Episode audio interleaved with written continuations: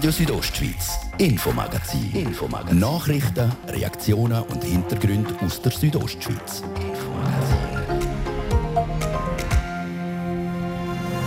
Erst mit 65 statt ein Jahr vorher sollen sie in Rente gehen, die Frauen in der Schweiz. So will es der Ständerat. Das ist ein Skandal. Das kann einfach nicht sein, dass die Frauen, die insgesamt 40 Prozent weniger Rente haben, ohne die Rentenaltererhöhung noch länger arbeiten müssen. Wir haben Reaktionen aus Graubünden. Und die Schweizer Bauern sträuben sich gegen die Ökologie, könnte man meinen. Und mit der Sistierung ist die Vorlage nicht im Papierkorb. Die Reaktion der Bündner Bauern auf das Nein aus Bern zur Agrarpolitik 22 plus. Und wir wollen genauer wissen, wieso denn aus Sicht der Bauern die Agrarpolitik soll aufgeschoben werden. Es gibt noch offene Fragen. Einerseits die Einkommensentwicklung, andererseits der administrative Aufwand und die Frage vom Selbstversorgungsgrad. Alles Wichtige dazu geht jetzt kompakt bei uns. Das ist das Infomagazin bei Radio Südostschweiz. Im Studio ist der Gian Andrea Accola. Einen guten Abend.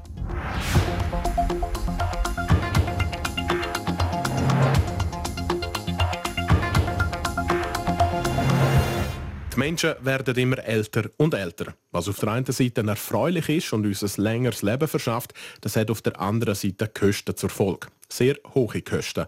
Zu hohe, wenn man die AHV anschaut. Unser wichtigstes Sozialwerk, das ist nicht ausgelegt für immer älter werdende Menschen. Darum probiert man seit Jahrzehnten, die AHV zu reformieren. Gelungen ist das bis jetzt nicht. Zu Bern nimmt man den nächsten Anlauf. Der Ständerat hat gestern entschieden, dass die Frauen anstatt nur bis 64 gleich wie die Männer bis 65 arbeiten sollen. So soll die AHV zumindest bis Ende des laufenden Jahrzehnts stabilisiert werden. Eine Idee mit Zündstoff.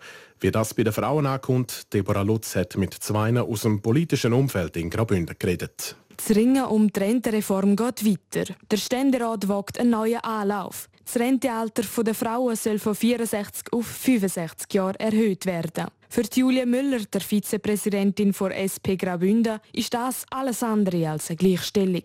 Das ist ein Skandal. Das kann einfach nicht sein, dass die Frauen, die insgesamt 40 Prozent weniger Rente haben, ohne die Rentenaltererhöhung noch länger arbeiten müssen, sprich die AHV-Revision zahlen müssen. Das ist ein wahnsinniger Rückschritt und das ist einfach eine Sanierung auf dem Buckel von denen, die eigentlich dringend eine Rentenerhöhung bräuchten und nicht eine Senkung.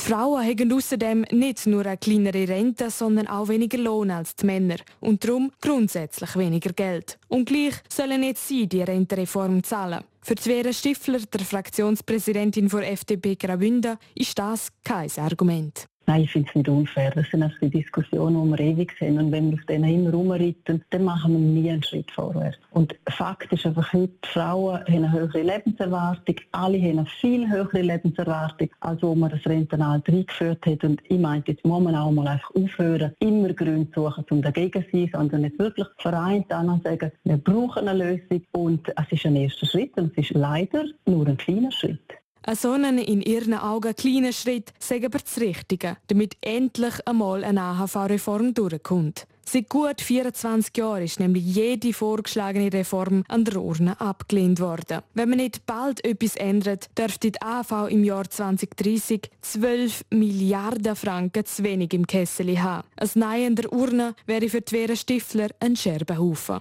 ja, dann wären wir einfach zurück auf Feld 1 und eben, ähm, irgendwie muss man ja das Loch stopfen, man müsste mit anderen Massnahmen kommen, wie jetzt ja schon in der Diskussion ist für die Mehrwertsteuererhöhung, dann ist es einfach wieder eine Umschiftung und das wäre dann zulasten der Wirtschaft, was im jetzigen Zeitpunkt von der Corona-Zeit wahrscheinlich sicher der falsche Ansatz wäre, man würde dann einfach die Wirtschaft bestrafen. Um die Rentenerhöhung der Frauen schmackhaft zu machen, will der Ständerat 420 Millionen Franken auszahlen für die Übergangsgenerationen, also neun Frauenjahrgänge. Das finden sowohl die Vera Stifler als auch die Julia Müller sinnvoll. Trotzdem ist es für die Julia Müller der falsche Weg. Man müsse auch über andere Optionen reden. Ob man, also sage jetzt mal, bei den oberen Einkommen eine stärkere Belastung anstreben, weil zweite und dritte Säule, die sind zum Beispiel für Frauen auch fast nicht zugänglich. Und ich glaube, dort muss man ansetzen, also dass man dort das Geld holt, was ist und dass man nicht bei denen spart, wo sowieso schon eher am Rand von der Armut schweben. Ich persönlich bin der Meinung, dass man die Renten eher aufbessern müsste und nicht verschlechtern. Eins ist klar, etwas muss jetzt passieren. Auf welchem Buckel die Kosten aber ausgetragen werden sollen, da sind sich die beiden Frauen nicht einig. Die Rentenreform die geht jetzt weiter in den Nationalrat. Sollte sich auch der für ein höheres Rentenalter der Frauen aussprechen, dann wird sich an der Urne zeigen, ob eine AHV-Reform vielleicht doch einmal noch eine Chance hat, auch vom Volk angenommen zu werden.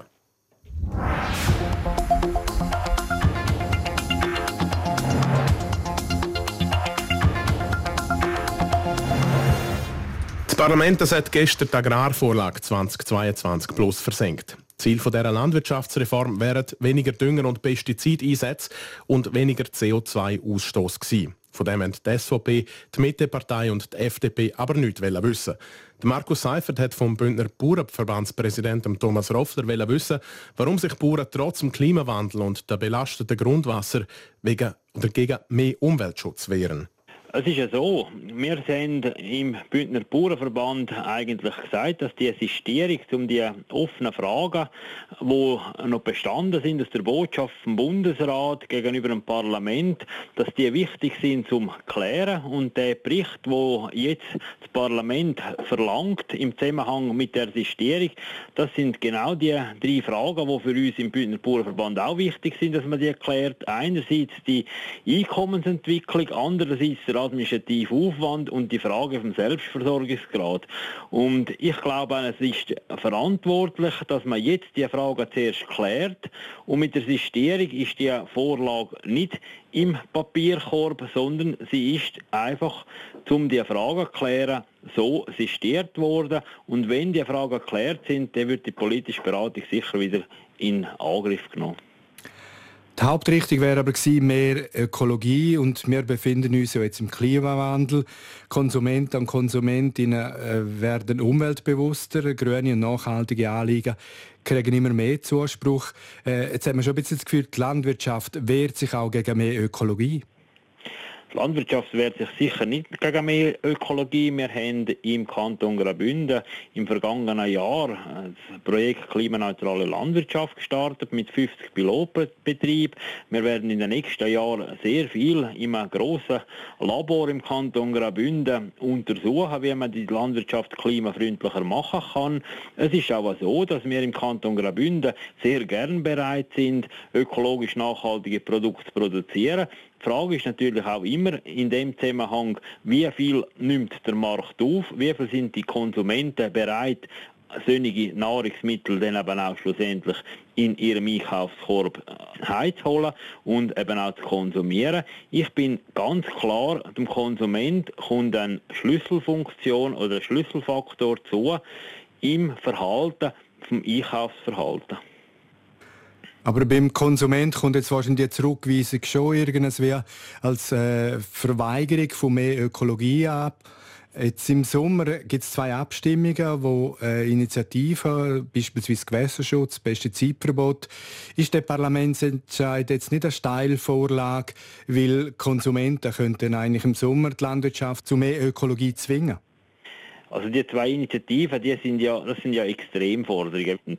Es ist natürlich auch so, dass gerade bei Trinkwasserinitiativen auch einige Bauern, wo man eigentlich nicht aus dem ökologischen Leistungsnachweis entlassen wette, dass sich die dann natürlich von dem ökologischen Leistungsnachweis abwenden tun, sich nicht mehr an den ökologischen Leistungsnachweis halten oder eben auch im Berggebiet vor allem dann eben die Tiere nicht mehr ausgefüttert werden können, wenn ein Futterzukauf eben zum Teil aber nicht mehr möglich wäre, Direktzahlungen direkt gestrichen würden, mehr importiert würde aus dem Ausland. Und ich glaube, alle diese Sachen will die Bevölkerung eigentlich nicht, indem man sie auch ganz klar Parlament gesagt hat, die Direktzahlungen für die gemeinwirtschaftlichen Abgeltungen über Biodiversität, Sömmerungsgebiet, Steillagen, topografische Nachteile, das will man auch mit dem Rahmenkredit, wo man gestern gesprochen hat, erhalten. die Leistungen.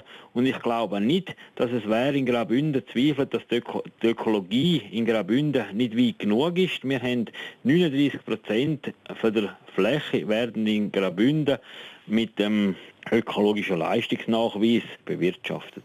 Im Sommer wird sich dann also zeigen, ob die Weigerung zu mehr Ökologie in der Landwirtschaft nicht doch eher ein Steilpass für zweihängige Trinkwasserinitiativen ist.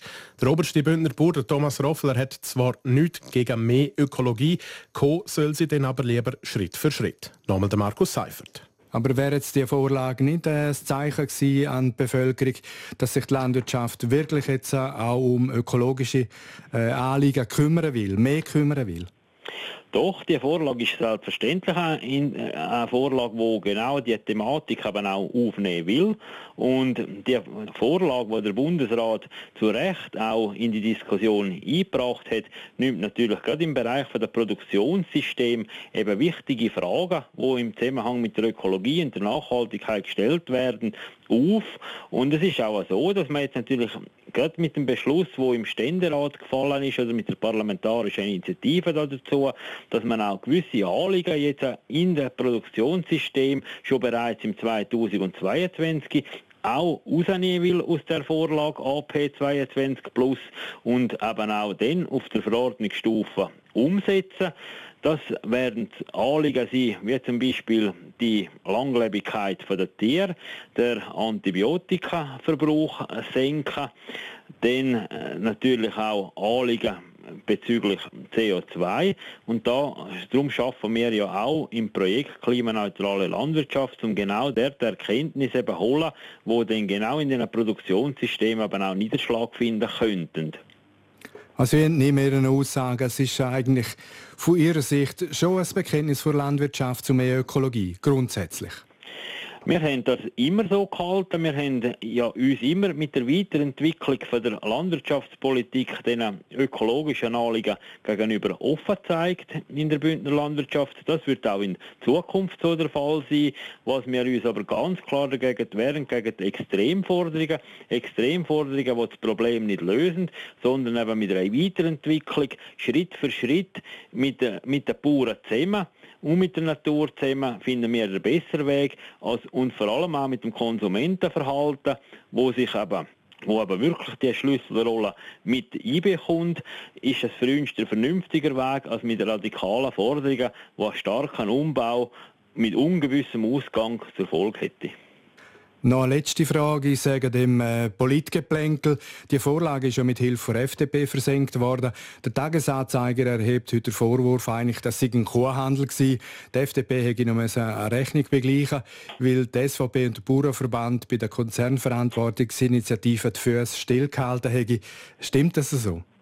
Also das kann ich nicht bestätigen, ob die Überlegungen der FDP so gemacht worden sind. Ich bin nicht Mitglied der FDP und äh, es hat sicher nach meinem Wissen, ich habe auch keinen Kontakt mit FDP-Vertretern, auch nicht im Kanton Graubünden, um so einen Kuhhandel abschließen. Also ich habe zur FDP Graubünden Konzernverantwortungsinitiative, Agrarpolitik, die zwei Geschäfte parallel miteinander diskutiert, habe ich nie. Über mehr oder weniger Ökologie in der Landwirtschaft entscheidet das Schweizer Stimmvolk. Denn am 13. Juni geht es um die Trinkwasser- und Pestizidverbotsinitiative.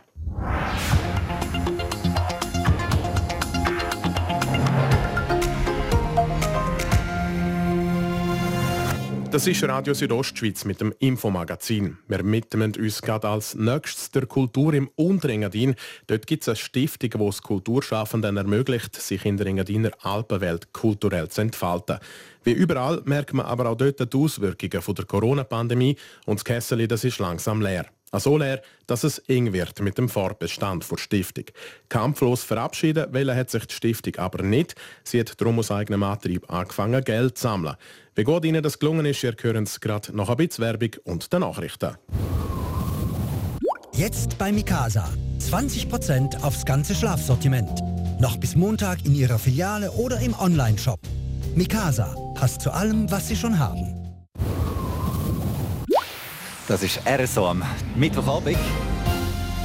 Und kompakt informiert um halb sechs von der Serena Zinsli. Zwei Tage vor dem Entscheid des Bundesrates über weitere Öffnungsschritte liegt die Schweiz bei drei von vier Kriterien über den Richtwerten. Während das Parlament heute unter anderem über Lockerungen diskutierte, stieg die Zahl der bestätigten Corona-Ansteckungen im Wochenvergleich um fast 25 Prozent an. Dem Bundesamt für Gesundheit wurden innerhalb eines Tages 1858 neue Ansteckungen gemeldet. Hinsichtlich der erwarteten Besucherströme an Ostern fordert die Tessiner Regierung die Gemeinden auf, eine Maskenpflicht für die Ortszentren zu prüfen. Denn während der Osterferien soll die Gesundheit von Einheimischen und Touristen bestmöglich geschützt werden. Gleichzeitig gelte es den Leuten, einen möglichst hohen Grad von Freiheit zu gewährleisten, schreibt die Regierung in einer Mitteilung. Die Weltgesundheitsorganisation WHO empfiehlt bis auf weiteres die Fortsetzung der Impfungen mit dem Corona-Impfstoff von AstraZeneca. Die WHO ist der Meinung, dass die Vorteile die Risiken überwiegen, teilt die Organisation mit. Zahlreiche Staaten haben die Impfung mit dem AstraZeneca-Impfstoff vorerst ausgesetzt. Der Grund, es wurden in zeitlichem Zusammenhang zur Impfung mehrere Fälle mit Thrombosen gemeldet. Wegen Russlands angeblicher Einmischung in die US-Wahlen hat US-Präsident Joe Biden dem russischen Präsidenten Wladimir Putin mit Konsequenzen gedroht. In einem Interview mit dem Fernsehsender ABC sagte Biden, Putin werde dafür einen Preis bezahlen. Genauere Angaben von welchen Konsequenzen er konkret spricht, machte Biden nicht. Wetter Präsentiert von ihrem Wander-, Ski- und Winterschuhspezialist Bläse Sport und Mode an der Voa Principala in Lenzerheide. Es schneit oder regnet weiter hier in der Südostschweiz, das vor allem in der Nacht und das bis in tiefe Lagen. Morgen geht es mit Wolken weiter, aber auch die Sonne zeigt sich über der Südostschweiz. Meistens ist es auch trocken. Wenn es mal nass wird, dann doch eher lokal. Freundlicher sein wird es Richtung Süden, speziell gemeint Südtäler. Die können sich dank dem Nordföhn über einen teils sonnigen Tag freuen. Tageshöchstwert vom Donnerstag in der Südostschweiz in Lax und Savonin gibt es je 1 Grad, in Samoritz gibt es minus 4 Grad. Verkehr präsentiert von Autowalzer AG, Ihrer BMW-Partner im Rital. Autowalzer.ch neu auch mit BMW Motorräder in St. Gallen. In der Höhe ist nach wie vor mit teils Schnee auf der Fahrbahn zu rechnen. Das übrigens auch auf der Pass Bernina, Julier und Wolfgang. Auch keine Veränderung hat es beim Lukmanier Pass gegeben. Der ist auch jetzt ähm, drei Minuten über halb sechs für den Verkehr geschlossen. Und es hat jetzt euch noch etwas aufgefallen sein unterwegs. Dann könnt ihr das melden und durchgehen auf 081 255 55 55. Jetzt geht's zurück zum Gian Andreacola und den Themen vom Infomagazin.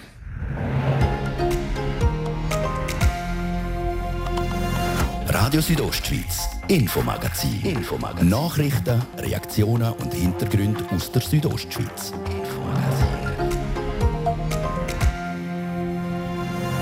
Die Folgen der Pandemie sie gehen weder an den Veranstaltern noch an den Kulturschaffenden selber vorbei. So auch im Unterengadin, wo eine Kulturstiftung ums Überleben kämpft. Da war also nur so ein Notprogramm aktiv und deswegen war jetzt dieses Crowdfunding wirklich dringend notwendig. Wie erfolgreich das, das war, wir klären es als nächstes hier im Infomagazin auf RSO. Und dann schauen wir auch noch auf die Lenzer Heide. Nicht viel hat beim Weltcup-Final auf der Heide bis jetzt so geklappt, wie man das gerne kann und auch geplant hätte. Die haben am Viertel ab sieben das erste Mal ein äh, Telefon bekommen und gesagt, du, äh, es wird nicht gehen, jetzt, es stürmt wieder, es schneit wieder und vor allem die Sicht ist gleich null. Ein Rückblick auf den ersten Renntag am Weltcup-Final, wo dann doch auch noch für eine Schweizer Erfolgsmeldung gesorgt hat.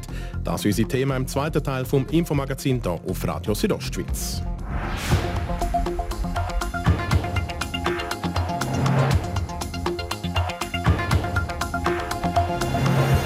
Versteckt zwischen Bäumen direkt am Flussufer vom Inn, weit weg von jeglicher Zivilisation.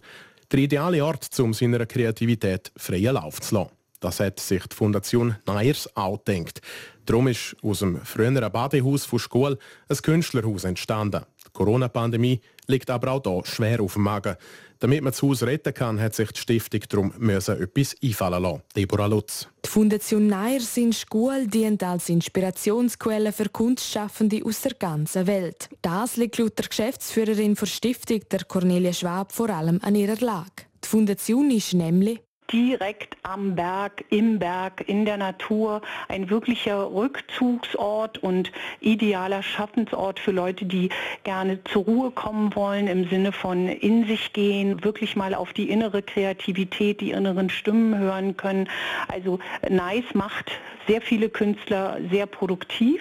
Und darum stellt das Künstlerhaus in ihrem Artist in Residence Programm jedes Jahr 30 Künstlerinnen und Künstler für mehrere Monate ein Atelier und einen Schlafplatz zur Verfügung.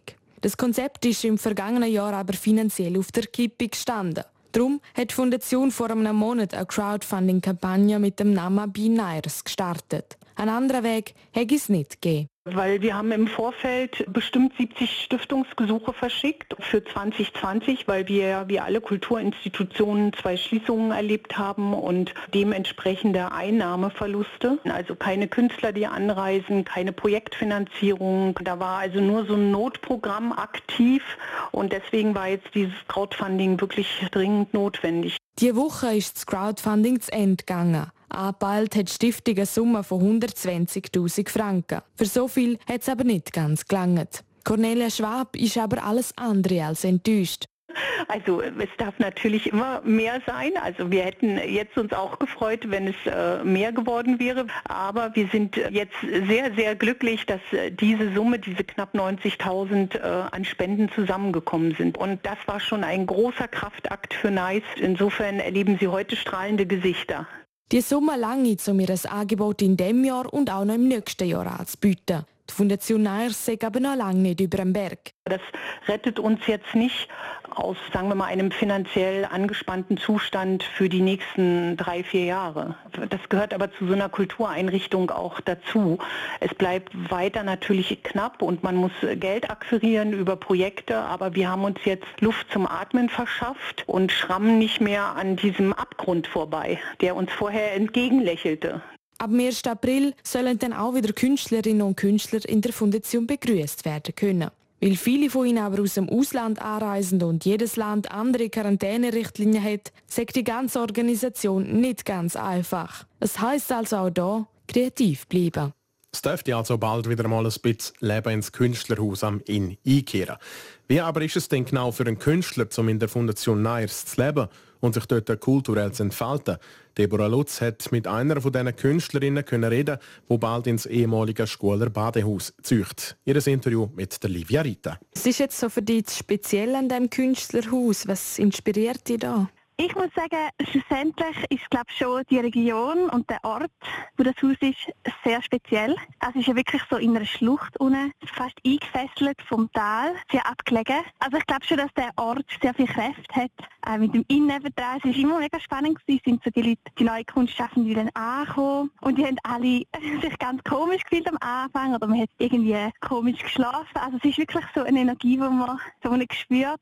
Wie muss man sich so einen Aufenthalt jetzt vorstellen? Wie sieht so zum Beispiel ein typischer Tag aus im Künstlerhaus? Ich glaube, das ist sehr den Leuten hier überlassen, die kommen. In normalen Zeiten ist einfach so ein bisschen Küche im Gemeinschaftsraum, wo irgendwie alle Kunstschaffenden können zum Morgen essen, sie haben ihrem eigenen Timing. Das ist jetzt ein Austauschraum, wo man immer wieder kurze Gespräche haben und irgendwie wieder Inputs holen Und sonst hat eigentlich sein Atelier und sein Schlafzimmer. Und meistens ist wirklich so eine Kombination zwischen Arbeiten im Atelier und dann rausgehen. Ich gehe auch viel raus singen. Das ist halt mega schön da, einfach so im Wald singen. Der Ort hat irgendwie keinen Rhythmus. Ich glaube, man kann sich wirklich einen auswählen. Was schaffst denn du momentan? In welchem Projekt? Momentan bin ich an meinem Debütalbum am fertig machen. Wir sind gerade so im letzten Schliff und sich entwickeln neben dem Album auch noch visuelle Welten und Identitäten dazu.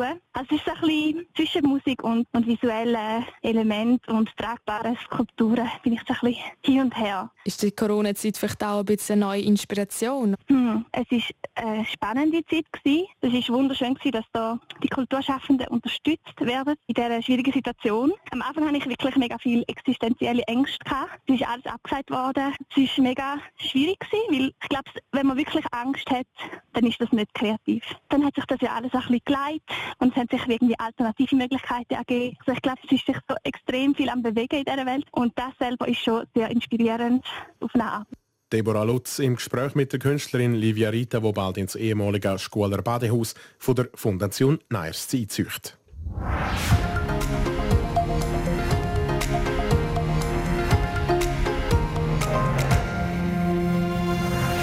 Wir gehen zum Sport und da schauen wir zuerst auf die Lenzer Heide. Beim Weltcup-Final der alpinen Skirennfahrerinnen und Skifahrer hat es bis jetzt einen grossen Sieger gegeben, das Wetter. Die Abfahrten müssen abgesagt werden.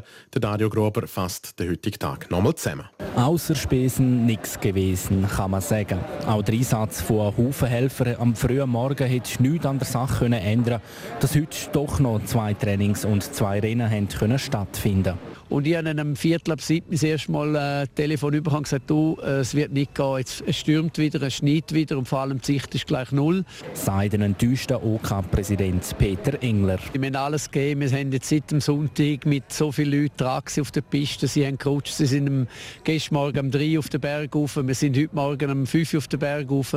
Und eigentlich hat alles gut ausgesehen, bis wir heute Morgen um halb sechs, viertel vor sechs und dann ist die Front reingekommen, die uns am Schluss Knick gebrochen hat mit dem äh, Sturm Sturmwind, den wir jetzt im oberen Teil hatten und auch die Sicht, die jetzt leider nicht äh, möglich ist, dass wir zwei Training und zwei Abfahrten können durchführen können. Man hätte die Abfahrten doch einfach auf den Freitag können schieben und dafür der Team-Event weglassen.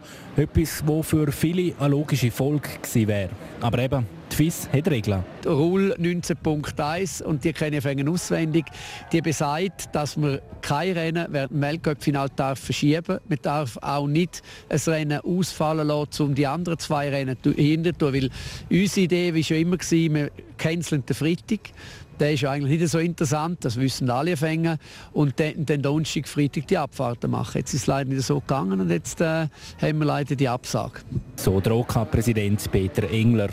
Und weil die letzte geplante Abfahrt vom Weltcup-Winter nicht hätte können stattfinden ist darum klar gewesen, der Disziplinensieg geht wieder an den Beat Feutz.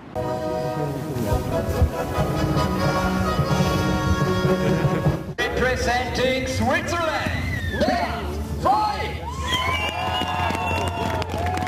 Ja, ist sicher wieder... Äh ja, ein schönes Gefühl. Äh, eine weitere Kugel können zu gewinnen ist nicht selbstverständlich und das hat wieder sehr viel gebraucht und die Konkurrenz äh, ja, schlaft auch nicht, ja, muss man sagen. Vier Abfahrtskugeln in Serie, das hat vor dem Emmentaler vom Skiclub Schangnau noch kein Schweizer geschafft.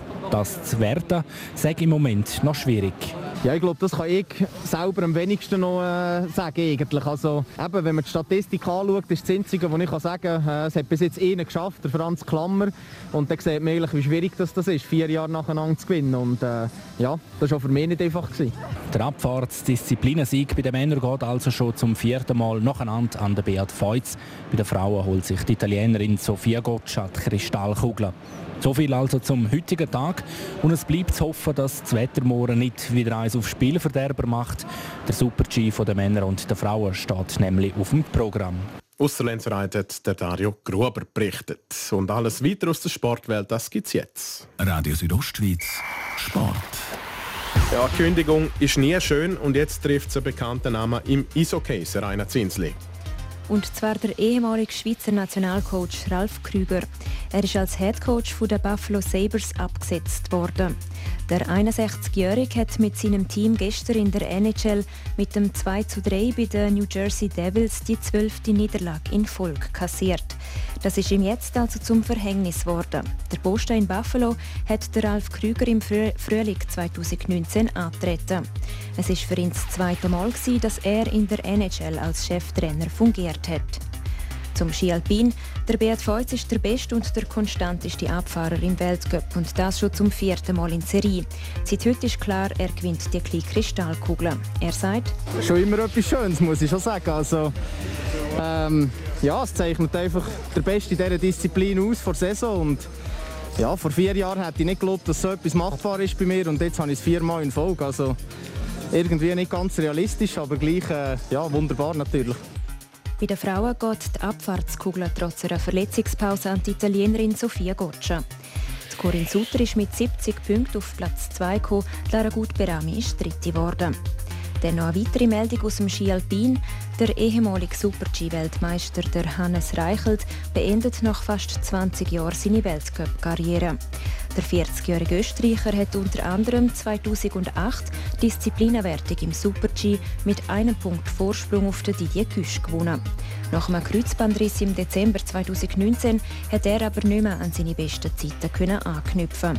Seit dem Debüt im Weltcup im Dezember 2001 hat Reichelt 305 Rennen bestritten und 13 Siege gefeiert. Dann kommen wir noch zum Fußball. Da steht heute Abend die Champions League auf dem Programm. Ab 9 Uhr spielt Bayern München gegen Lazio Rom. Im Hinspiel ist es 4 zu 1 für Bayern gestanden. Heißt also für die Römer, zum noch eine Chance zu haben, müssen sie aufdrehen. Im zweiten Spiel von heute trifft Chelsea auf Atletico Madrid. Da hat es im Hinspiel 1 zu 0 für Chelsea geheißen. Sport. Ja, so viel für heute. Danke, dass ihr euch wie immer von uns informieren lasst. Das Infomagazin gibt es vom Montag bis Freitag jeden Abend ab dem Viertel ab 5 Uhr bei Radio Südostschweiz. Jederzeit im Internet unter rso.ch für euch zum Nachlesen und natürlich auch als Podcast zum Abonnieren. Am Mikrofon verabschiedet sich der Gian Andrea Accola. Einen schönen Abend.